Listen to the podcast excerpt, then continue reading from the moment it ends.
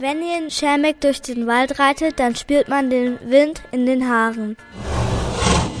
Der Weg ist schön und man kann durchs Wasser reiten. Und es wäre gut, wenn auf einem Reitweg Sand liegt.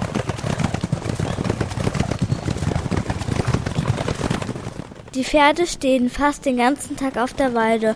Am Abend stehen sie dann im Stall. Pferde dürfen nur bestimmtes essen. Manche haben Allergien. In Schelme kann man fast überall reiten, weil in jedem Dorf Reitställe sind. Pferde sind temperamentvolle Tiere, deswegen sollte man sie bewusst halten. Wie das Sprichwort sagt, das Glück der Erde liegt auf dem Rücken der Pferde.